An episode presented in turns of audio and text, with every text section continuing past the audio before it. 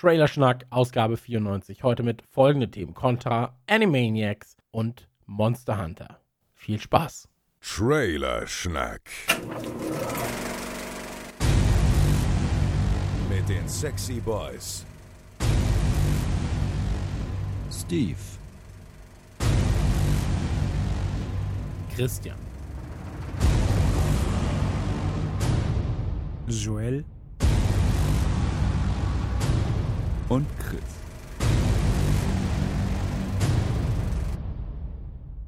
Hallo und herzlich willkommen zu Ausgabe 94 von Trailerschnack. Heute mit ganz besonderen Themen. Ihr habt es bereits im Vorwort gehört. Wir werden uns heute wie immer zu geraden Folgen zu einer kleinen Einspielerfolge treffen. Und zwar habe ich Joel, Steve und Chris gefragt, hey, was sind denn die Trailer, die ihr besprechen wollt? Und ähm, alle drei hatten unterschiedlichste Trailer am Start tatsächlich. Ähm, deswegen fangen wir doch einfach mal an. Und zwar würde ich sagen, der erste Trailer, der besprochen wird, ist von Chris. Und Chris hat sich in diesem Fall Monster Hunter ausgesucht. Monster Hunter, muss ich ja sagen, ähm, habe ich persönlich nur eine Bindung zu, weil ich es auf der Wii oder Wii U, nee, Wii, damals relativ exzessiv gezockt habe. Und ähm, jetzt habe ich nicht mehr die Zeit dafür. Wer aber die Zeit hat, ist mein Sohn. Und der Kleine hat jetzt mittlerweile, ich glaube, 300 Stunden in Monster Hunter versenkt, hat sich durchgearbeitet durch das Originalspiel, hat sich äh, durchgearbeitet durch Iceborne und äh, Monster Hunter ist so sein Ding. Und deswegen habe ich ihm auch gesagt, pass auf, guck dir doch mal den Monster Hunter Trailer an, mit mir gemeinsam. Und ähm, er war nicht so begeistert. Er war nicht so begeistert, weil es das klassische Problem ist, das Videospiele oftmals haben. Und zwar, dass man sagt, man muss Videospiele in die Jetztzeit verfrachten, anstatt zu sagen, hey, alles bei Videospielen ist eigentlich cool. Lass das doch mal in der damaligen Zeit. Das machen ganz, ganz wenige Sachen, müssen wir darauf aufpassen.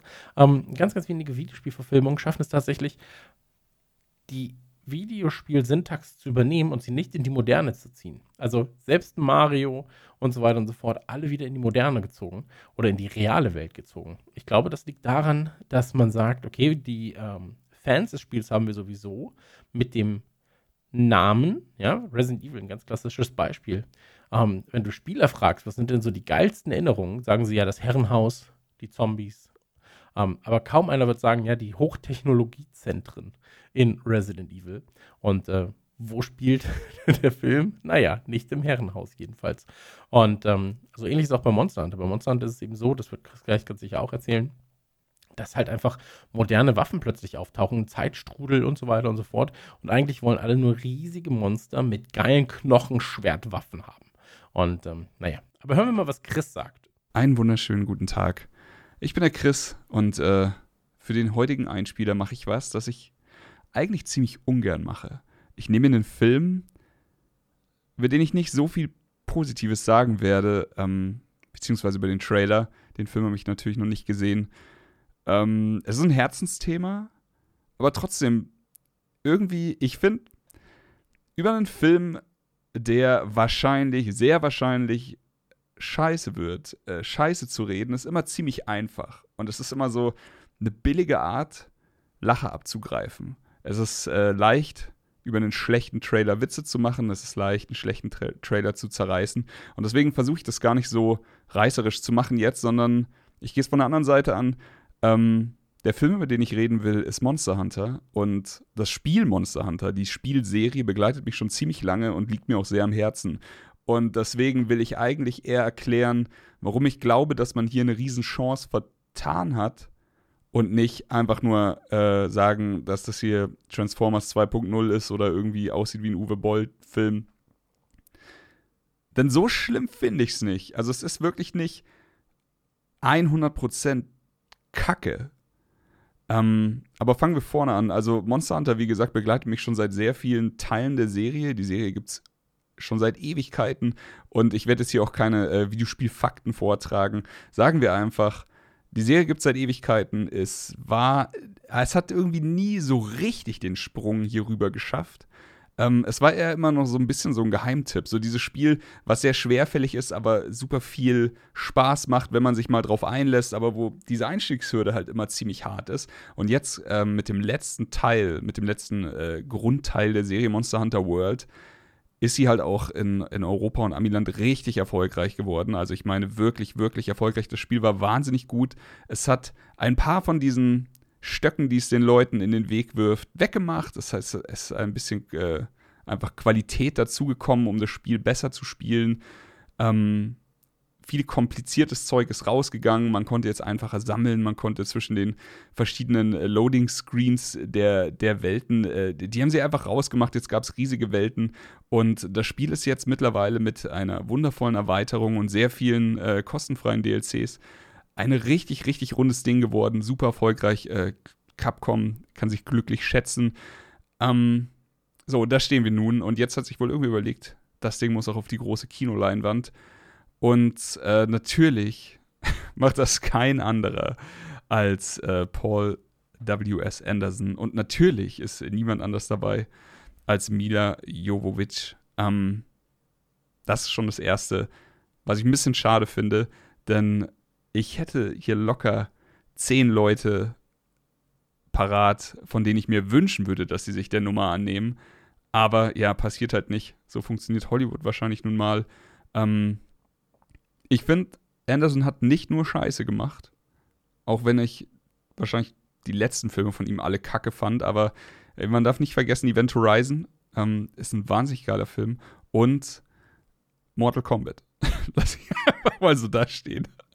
ähm, ja, jetzt im Trailer, äh, der Trailer sieht halt genauso aus wie das, was ich erwarten würde, wenn mir einer sagt, hier, Anderson macht Monster Hunter. Und das ist nichts Positives. Ich finde allerdings, dass äh, Tony Jaa ziemlich cool aussieht. Ähm, spielt einen Typen, der The Hunter heißt. Aber es ist einfach alles so ein Klischee. Alles in diesem, in diesem Trailer-Film wird so ein Klischee und das stört mich eben, denn meiner Meinung nach könnte man das richtig, richtig gut aufziehen. Man könnte zum Beispiel diesen ganzen Bullshit lassen von die Menschen geraten in einen riesigen Gewittersturm und werden dann in die Monster Hunter Welt gespült, sondern einfach in der Monster Hunter Welt anfangen und in der Monster Hunter Welt bleiben. Und einer meiner größten Kritikpunkte von dem, was ich gesehen habe, ist halt auch, dass sie dann natürlich äh, die, die Soldaten ähm, irgendwie nach dem Teleport gegen ein also wahnsinnig ikonisches, äh, also wirklich, da haben sie sich ein schönes Monster rausgesucht, der äh, Diablos oder in dem Fall der Black Diablos. Ähm, das ist geil. Und ich finde auch, der sieht ziemlich geil aus. Und was machen sie? Dann fangen sie an, mit ihren MGs drauf zu schießen und mit der Panzerfaust. Und das ist halt alles so schwierig für mich, weil das halt alles so 0815 Bullshit-Storytelling ist. Das ist meiner Meinung nach das Faulste, was sie hätten tun können. Und es ist halt schon von Anfang an einfach für mich schade. Es ist nur schade. Ähm, jetzt ähm, kommen wir zu ein paar positive Sachen Bilder, die ich im Internet gesehen habe von den Monstern, sehen authentisch aus. Das hätte auch viel schlimmer sein können. Also, das muss man einfach mal sagen. Klar, ey, wenn ich mir das ganze Projekt ansehe, will ich dafür nicht ins Kino gehen. Aber es hätte auch schlimmer sein können. Ich glaube, dass der Film auf eine Art unterhalten könnte. Und deswegen werde ich ihn mir auch garantiert angucken, allein auch, weil ich mit der Videospielserie so viel Zeit verbracht habe und so viel Liebe dafür habe und wenn ich dann halt sehe, wie ein Diablos oder am Ende auch ein Rattalos ähm, mit, mit den Leuten interagiert, das ist schon alles schick. Hier, Mila wird ja auch irgendwann die Knarren ablegen, also keine Ahnung, was da für ein Plot-Twist kommt, aber wahrscheinlich der vorhersehbare, deine Waffen werden hier nicht viel reißen, nimm die Dual Blades. Und dann steht sie halt da in guter alter God of War-Manier und wird äh, dann mit ihren, mit ihren zwei Messerchen gegen, gegen die Tiere kämpfen. Und trotzdem glaube ich halt einfach nicht, dass sie das irgendwie geil rüberbringen. Ich irre mich super gern, aber das Schlimmste für mich ist, dass dieser ganze Flair, den Monster Hunter hat, ähm, absolut nicht im Trailer vorkommt. Es kommt nicht das Monster Hunter-Theme. Stellt euch mal vor, es kommt ein, ein Star Wars-Trailer oder ein neuer Indie-Teil und sie würden nicht, oder ein Jurassic Park und sie würden nicht die ikonischen Melodien verwenden. Genau das haben sie hier halt gemacht. Also, ey, vielleicht kommt es im Film vor, wenn nicht, äh, keine Ahnung, schmeiße ich ein paar Tische um, aber das ist allein schon eine Verschwendung, das nicht in den Trailer zu packen. Und ich, ach, ich weiß nicht. Ich bin ein bisschen enttäuscht, ein bisschen sehr, nicht wegen dem Film, ey, dann ist der Film halt scheiße, das passt schon. Aber die Chance, einen geilen Monster Hunter, also das Thema Monster Hunter geil auf der Leinwand umzusetzen, das wäre halt wirklich fein gewesen und äh, das verdient halt nicht, so abgewurstet zu werden ich hoffe, dass ich mich irre. Ich hoffe, dass man dem Film trotzdem irgendwie ein bisschen Trash-Faktor abgewinnen kann und vielleicht beim Bierchen mit, mit den Kumpels oder sowas irgendwann mal wieder den, den Schmarrn angucken kann und lacht. Aber erstens sehe ich mich jetzt nicht ins Kino gehen zu der zur jetzigen Zeit, dann schon gar nicht für diesen Film. Und äh, auch hier der Filmabend hier zu Hause mit, meine, mit der ganzen Gang wird halt auch ausfallen, so wie die Zahlen momentan aussehen. Also schauen wir mal. Ähm, ich hoffe, ich irre mich. Ich glaube es aber nicht. Ich wünsche euch einen wunderschönen Restnachmittag, eine wunderschöne Restfolge und gehabt euch wohl reingehauen. Dankeschön, Chris. Kommen wir zum nächsten Einspieler. Der nächste Einspieler ist von Steve. Und Steve kümmert sich um die Animaniacs. Und ähm, der Trailer ist wirklich sehr, sehr liebevoll, ähm, sehr schön durchdacht, sehr schön gemacht. Und ich freue mich, dass A, die Animaniacs zurückkommen und dass es B auch Pinky und Brain wiedergibt. Aber mal gucken, was Steve dazu sagt, weil der hat noch mehr Ahnung davon als ich. Hallo ihr Lieben, hier ist der Movie Steve und ich möchte davon berichten, wie mich ein Cartoon fast zu Tränen gerührt hat. Ist das bescheuert mit 40? Darf man sich da so gerührt zeigen von was Trickfilmmäßigen? Oder liegt es einfach am Jahr 2020? Ich weiß es nicht. Aber der Trailer, über den ich spreche, ist der erste ja, Teaser oder die erste Vorschau, der erste Blick auf die Neuauflage der Animaniacs. Ja, die Animaniacs, eine Zeichentrickserie von Warner Bros.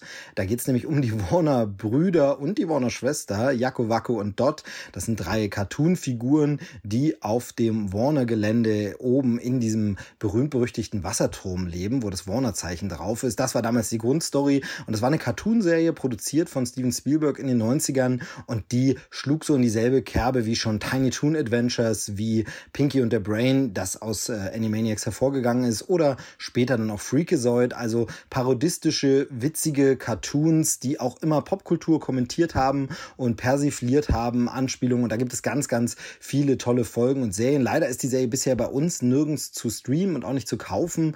Auf äh, DVD oder Blu-ray in der Box hätte ich mir schon längst geholt, würde ich unbedingt gerne mal wieder sehen. Und dann kam vor einiger Zeit die Ankündigung, die Animaniacs bekommen eine Neuauflage.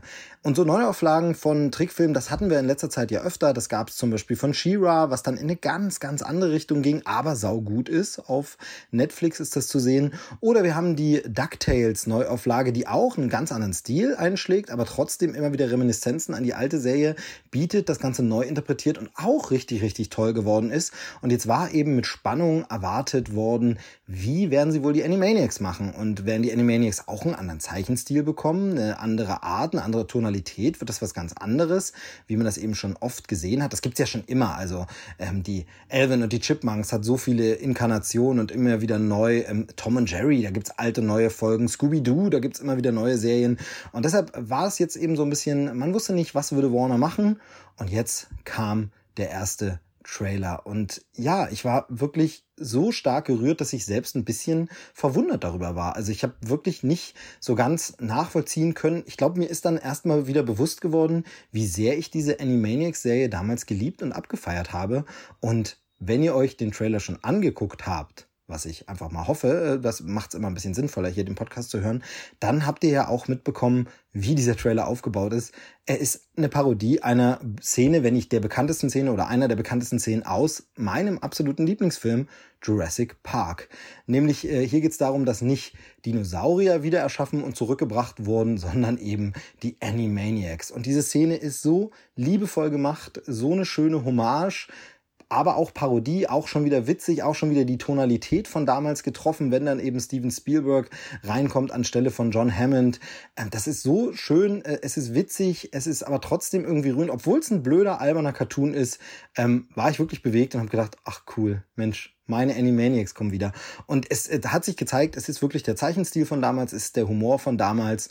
Und äh, da freue ich mich wirklich, wirklich, wirklich sehr drauf. Jetzt gibt's im Netz schon ein paar kritische Stimmen, die sagen, ja, das ist ja schön und Nostalgie und Cashen und alles, aber guckt mal drauf, Niemand von den Originalmachern ist mehr dabei, niemand von den Originalautoren ist mehr dabei. Ähm, es sind wohl die Originalsprecher im Englischen, das wird man im Deutschen dann sehen, wie es hier ist, äh, ob es überhaupt noch alle Sprecher gibt, ob man die überhaupt noch äh, bekommen kann. Ähm, aber auf jeden Fall, es sind wohl Sprecher dabei, aber es sind nicht die Autoren von damals und das Kreativteam von damals und die Zeichner von damals. Und ja, das kann man schwierig und problematisch finden, das kann man auch kritisieren, aber ich finde, dafür fehlen mir zumindest wirklich äh, die Hintergründe. Da fehlen mir mehr Informationen, um das einzuordnen, um das zu beurteilen, um jetzt wirklich zu sagen, ist das schlimm oder nicht.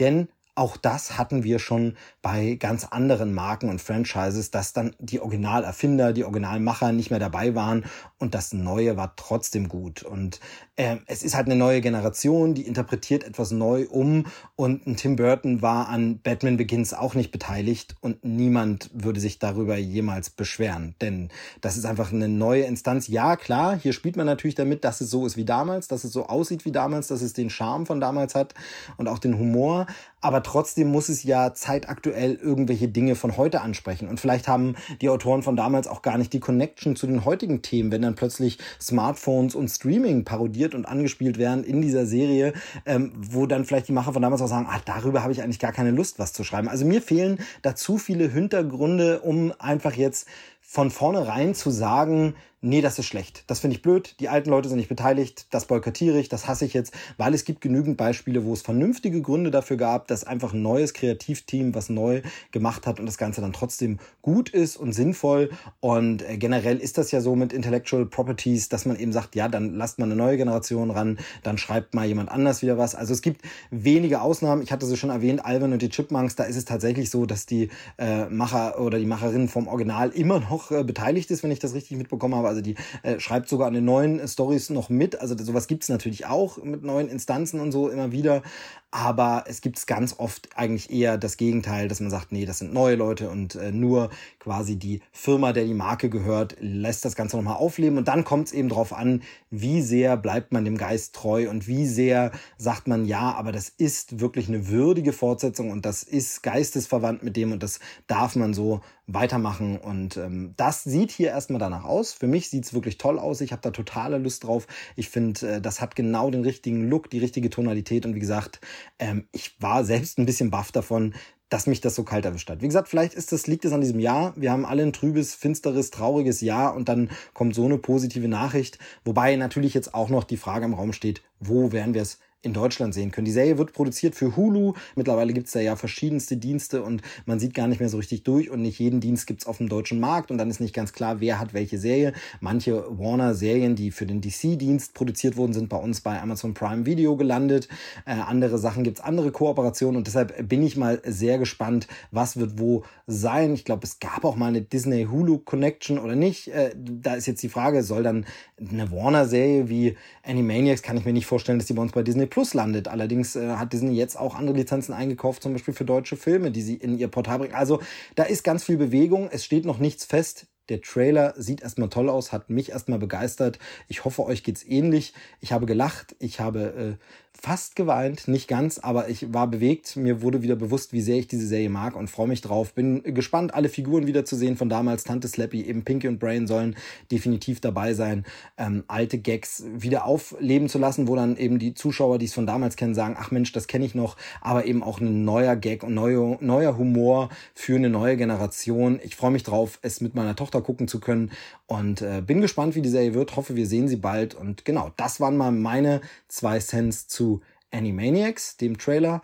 Und damit äh, gebe ich quasi wieder zurück an Chris und äh, freue mich auf diese Folge. Wir hören uns bald wieder hier beim Trailerschnack. Tschüss, sagt der Movie Steve. Kommen wir zum letzten Trailer.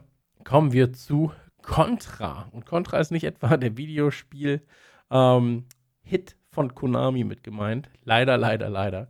Sondern ein Film, ähm, zu dem ich erstmal gar keine Meinung habe, wirklich. Also ich habe eigentlich gar keine Meinung. Ich glaube, er wird halt sehr von ähm, Christoph Maria Herbst getragen. Zumindest der Trailer suggeriert das Ganze. Und es wirkt auf mich wie ein ähm, klassischer, guck mal da, von der Straße zur Skyline-Film. Ähm, ich mag mich irren, ich mag mich täuschen, ja, wo quasi zwei Welten aufeinandertreffen und die sich dann untereinander so ein bisschen kebbeln und äh, klarkommen müssen. Ich muss sagen, ich freue mich sehr auf die Performance von Herbst. Ähm, aber wäre Herbst nicht dabei, würde es für mich halt sehr, sehr weit nach hinten rutschen. Ich meine, das muss ich aber unbedingt sehen. Ähm, wie dem auch sei, Joel redet drüber im Contra-Trailer. Viel Spaß. So schnell mal das Mikrofon gewechselt in der Hoffnung, dass es dann weniger Popgeräusche gibt. Hat's gepoppt oder hat's einfach nur schön das P betont? Pop, pop, pop, pop, pop. Na, schau, wenn ich P mache, dann poppt's dann doch. Hier ist der Joel und ich würde mich freuen, wenn ihr mich die nächsten paar Minuten begleitet und ich euch ein bisschen die Zeit verdaddeln kann, ein bisschen Zerstreuung oder sogar Belustigung schaffen kann. Steve hat ja gerade schon erwähnt, dass die Animaniacs zurück sind. Das freut mich besonders wegen Pinky und Brain, die in dem Atemzug auch zurückkommen. Und äh, die habe ich doch sehr, sehr lieb. Ich will aber über was anderes reden. Nein, nicht über Monster Hunter. Das ist nun wirklich nicht meine Baustelle. Aber auch über einen Kinofilm. Und der startet am 23. Dezember 2020. Natürlich ist diese Angabe wie momentan alles, was Kino betrifft, sehr mit Vorsicht zu genießen. Weil vielleicht will man ja nicht dem nächsten James Bond-Film in die Quere kommen oder Kinos sind geschlossen. Man weiß es ja momentan nicht. Aber Stand jetzt ist Kinostart 23. Dezember und es geht um eine deutsche Produktion und die hört auf den schönen Namen Contra. Der Plot lässt sich aus dem Trailer eigentlich sehr gut ableiten, aber vielleicht seid ihr ja faule Schweine oder habt gerade wirklich nicht die Gelegenheit, den Trailer zu gucken. Deswegen fasse ich es nochmal ganz kurz zusammen. Professor Richard Pohl, gespielt von Christoph Maria Herbst, droht ein Disziplinarverfahren, nachdem er einer Studentin mit Migrationshintergrund, nämlich Anima Hamid, verbal etwas zu hart angefasst hat. Und die äh, Leitung der Uni äh, zeigt ihm dann quasi den Ausweg oder gibt ihm die Möglichkeit, sich da noch rauszuwinden, indem er eben diese Studentin auf einen bundesweiten Debattierwettbewerb vorbereitet. Die weibliche Hauptrolle wird dabei gespielt von Nilam Farok. Das muss man sich mal auf der Zunge zergehen lassen. Anima Hamid wird gespielt von Nilam Farok. So, ich hab's fehlerfrei hinbekommen. Nilam ist äh, in der TV-Landschaft auch keine Unbekannte. Die hat schon äh, bei Polizeiruf 110 mitgespielt, beim Tatort, bei Soko Leipzig, bei Der Alte, bei Dani Lowinski. Werbung hat sie auch gemacht, unter anderem für die Telekom oder, Achtung, jetzt kommt Wix.com. Ich glaube aber, die meisten kennen sie, weil sie einen sehr, sehr erfolgreichen YouTube-Kanal hatte. Der hörte eine ganze Weile auf den schönen Namen Darum mit 2a und 2u. Irgendwann hat sie da aber ihren richtigen Namen verwendet. Mediakraft hing auch irgendwie drin. So genau weiß ich es auch nicht, aber daher kannte ich sie zumindest. Und was man im Trailer von ihrer Performance zu sehen bekommt, hat mich überzeugt, wenn nicht sogar überrascht. Es sieht sehr, sehr gut aus, finde ich. Christoph Maria Herbst äh, wirkt sogar sehr, sehr gut in dem Film. Ich meine, der Mann, der liefert sowieso häufig ab.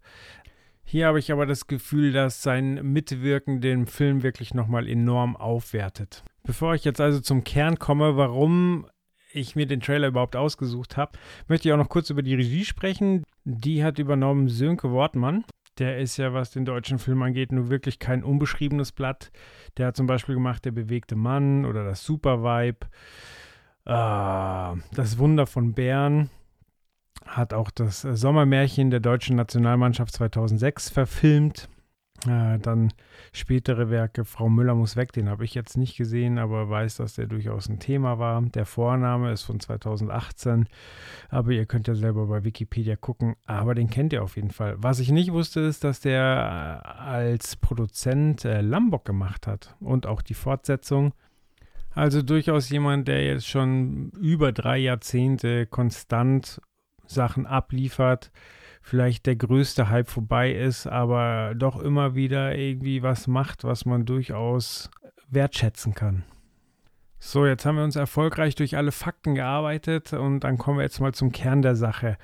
Man könnte dem Charakter von Christoph Maria Herbst vorwerfen, dass er rassistisch ist. Also der Vorwurf wird ja auch im Trailer klar so platziert. Er, er sagt ja auch, er kommt aus einem Kulturkreis, wo Pünktlichkeit noch etwas zählt. Und dann geht ja auch ein Raunen durch den Saal. Und ich glaube aber nicht, dass er das aus rassistischen Motiven gesagt hat, sondern weil er halt eine schnelle Punchline liefern wollte. So, er steht vor seinen Studenten, er hält sich für intellektuell auf jeden Fall überlegen und lässt es auch raushängen und äh, versucht unterhaltsam zu sein. Und deswegen will ich darüber sprechen. So, der Typ auf den ersten Blick ist er ein Wichser ist jemand, den man nicht leiden kann, aber es ist definitiv auch jemand, von dem man lernen kann. Und ich finde das interessant, darüber nachzudenken, dass es Leute gibt, gerade auch Leute, die lehren, Lehrer, Ausbilder, zu denen man erstmal nicht das beste Verhältnis hat, aber von denen man einfach lernen kann. Und ich glaube, dass es durchaus eine Kunstform ist, die einen weiterbringt, wenn man sich auf solche Leute einstellen kann. Ich bin vom Typ überhaupt nicht so, dass ich äh, den Konflikt suche, dass ich äh, andere gerne auflaufen lasse, dass ich gerne unfreundlich bin. Das bin absolut nicht ich. Aber ich habe zum Beispiel am meisten von den Lehrern gelernt, die wirklich, wirklich streng waren, weil die ja in einer gewissen Weise auch berechenbar sind. Also sie, sie stecken ab, was sie erwarten. Sie machen dir klar, dass sie es jederzeit erwarten können.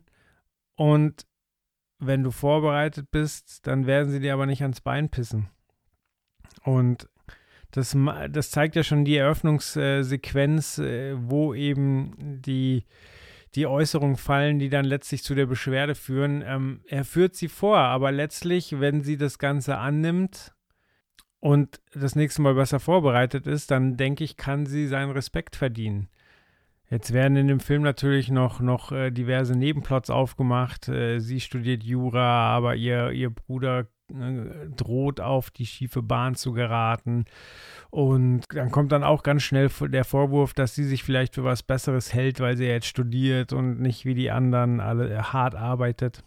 Das sind aber alles Elemente, die wir so oder anders schon gesehen haben, sei es in Musikvideos, sei es in Vorblogs. Ähm, das interessiert mich gar nicht so, aber eben diese, diese Lehrer-Schüler-Beziehung und wie man sich annähert und wie man miteinander klarkommt, wie man einen gemeinsamen Nenner findet, wie man schafft, Wissen zu vermitteln, wie man schafft, äh, einen Zugang zu jemandem zu finden. Das ist übrigens auch ein Thema, was bei Ted Lasso sehr, sehr schön gezeigt wird, wobei da jetzt nicht äh, die Strenge da ist, aber trotzdem auch vieles ums Zwischenmenschliche geht und um, um ja, das Gefühl miteinander, mit, um, um Kommunikation. Und das finde ich spannend. Generell ist Kommunikation ein spannendes Thema. Deswegen mag ich ja Podcasts auch so. Also das Geile ist ja nicht, sich vor ein Mikrofon zu setzen und, und äh, seinen Scheiß hinaus zu quatschen, sondern das Schöne daran ist ja eigentlich, äh, Fragen stellen zu können und ausführliche Antworten zulassen zu können. Das ist das, was Podcast für mich ausmacht. Interessante Unterhaltungen, interessante Fragen, ausführliche Antworten. Natürlich muss auch dann und wann ein bisschen Zerstreuung dabei sein und ich hoffe, die habe ich euch jetzt geliefert.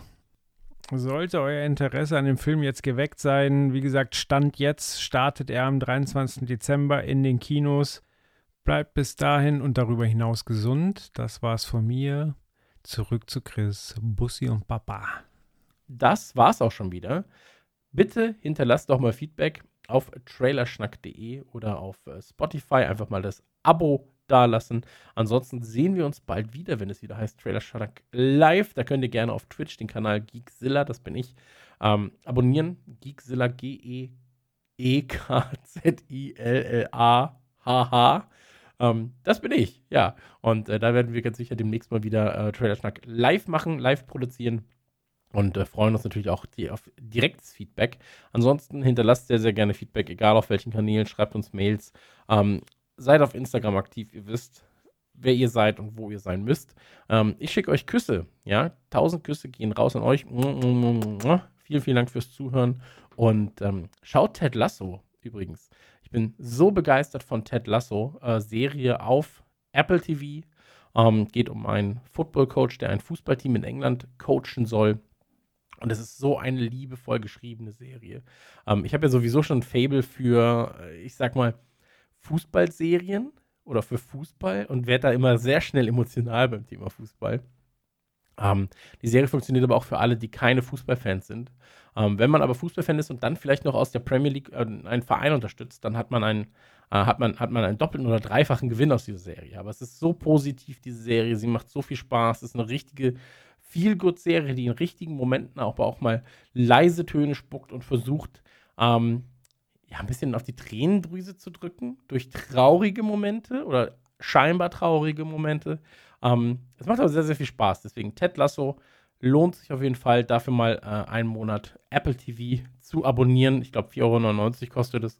Und ähm, da kann man die 10 Folgen, a 30 Minuten ungefähr, schön schnell durchballern. Ähm, kleine Empfehlung von mir, der Daumen geht nach oben und ähm, ich küsse eure Augenlider. Ja, bis dann. Tschüss. Das war Trailerschnack. Bis zur nächsten Ausgabe.